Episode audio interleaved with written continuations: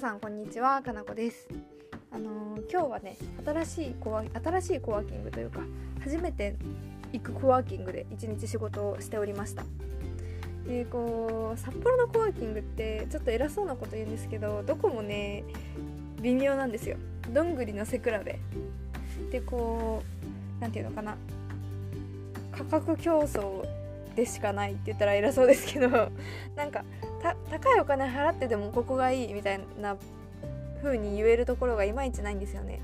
だからこう家から近いとか、まあ、料金が安いとかなんかそういう理由でしか選ばざるを得なくってその点やっぱ東京とかだと私この間の六本木の、うん、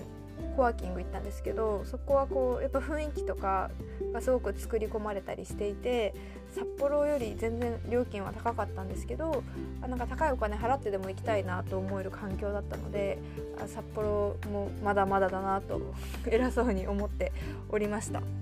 であの今日お話ししたいことなんですけど実は私年末にタワマンの話をねラジオでしてたんですよ。でその時のエピソードを間違って消去してしまってであの撮り直しますっていうことを言っていたので今回撮り直し喋り直しをさせていただこうかと思います。であのタワマンの話と言いつつもタワマンは例でしかなくってテーマはうーん理想の人生を叶えるためには早い行動と小さく始めることが大事っていうのがテーマです。ちょっとそれっぽいテーマ。であの私タワマンにね憧れてたんですよ。以前。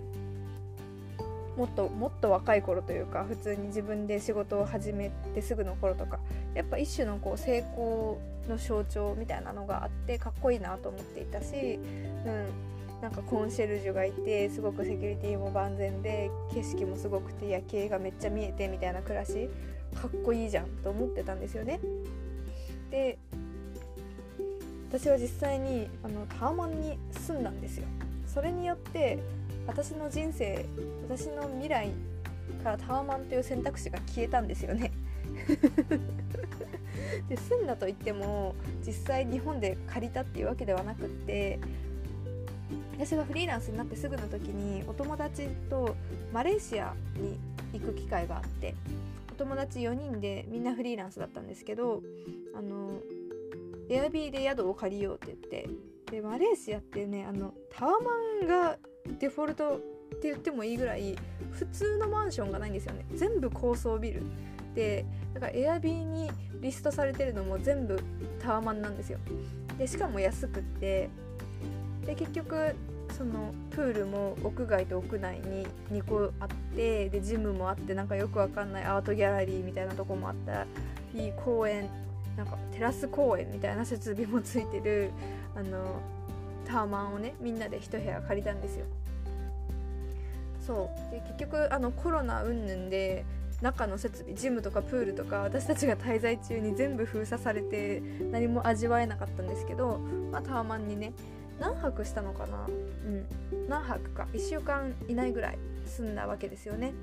で最初は憧れのタワマンだと思っていたんですけどあのどうやら私には向かないっていうことが判明しました。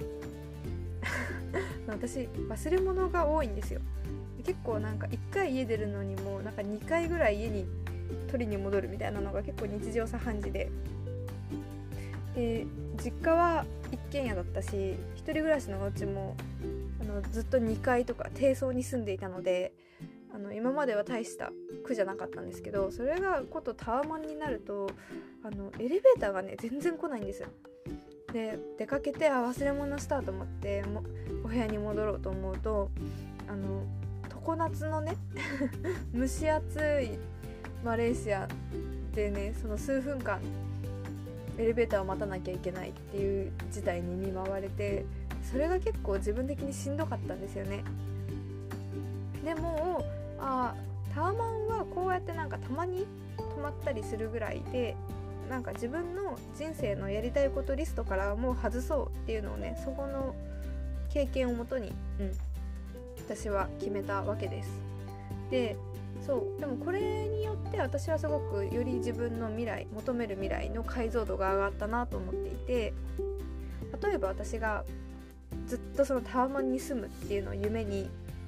65歳まで定年まで頑張って働いてでそので貯めたお金で「よしタワマン住むぞ」って言って住んだ時にうーわってこれ忘れ物したら地獄だなって気づいたら なんかこう今まであんなに憧れて仕事頑張ってやっと住めたタワマンこんな感じなのかよっていうなんかショックじゃないですか。でも私はこのタワマンに住むっていうことを小さくリスク少なく小さく始めてそれも早く早い段階で始めたことによってそのあ自分の未来には必要のないものだったなっていうことに気づけたんですよね。でより自分の求める未来の解像度を上げていくためにはきっとこの繰り返しが必要で必要かつ重要なんだなっていうことを私はこの一例からすごく学びました例えばいつか、なんかよくその定年退職したら東南アジアに住むとか、まあ、死ぬまでにフランス住んでみたいとかでなんかそういう夢とかってあったりするじゃないですか。それはあのその時を待つんじゃなくて今できること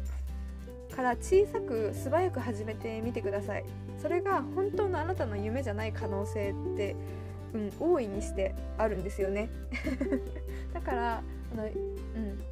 今いずれこうしたいなとかこういうことやってみたいなっていうことは現在できる範囲の中で早く小さく進めやってみるっていうことをあのおすすめしたいなと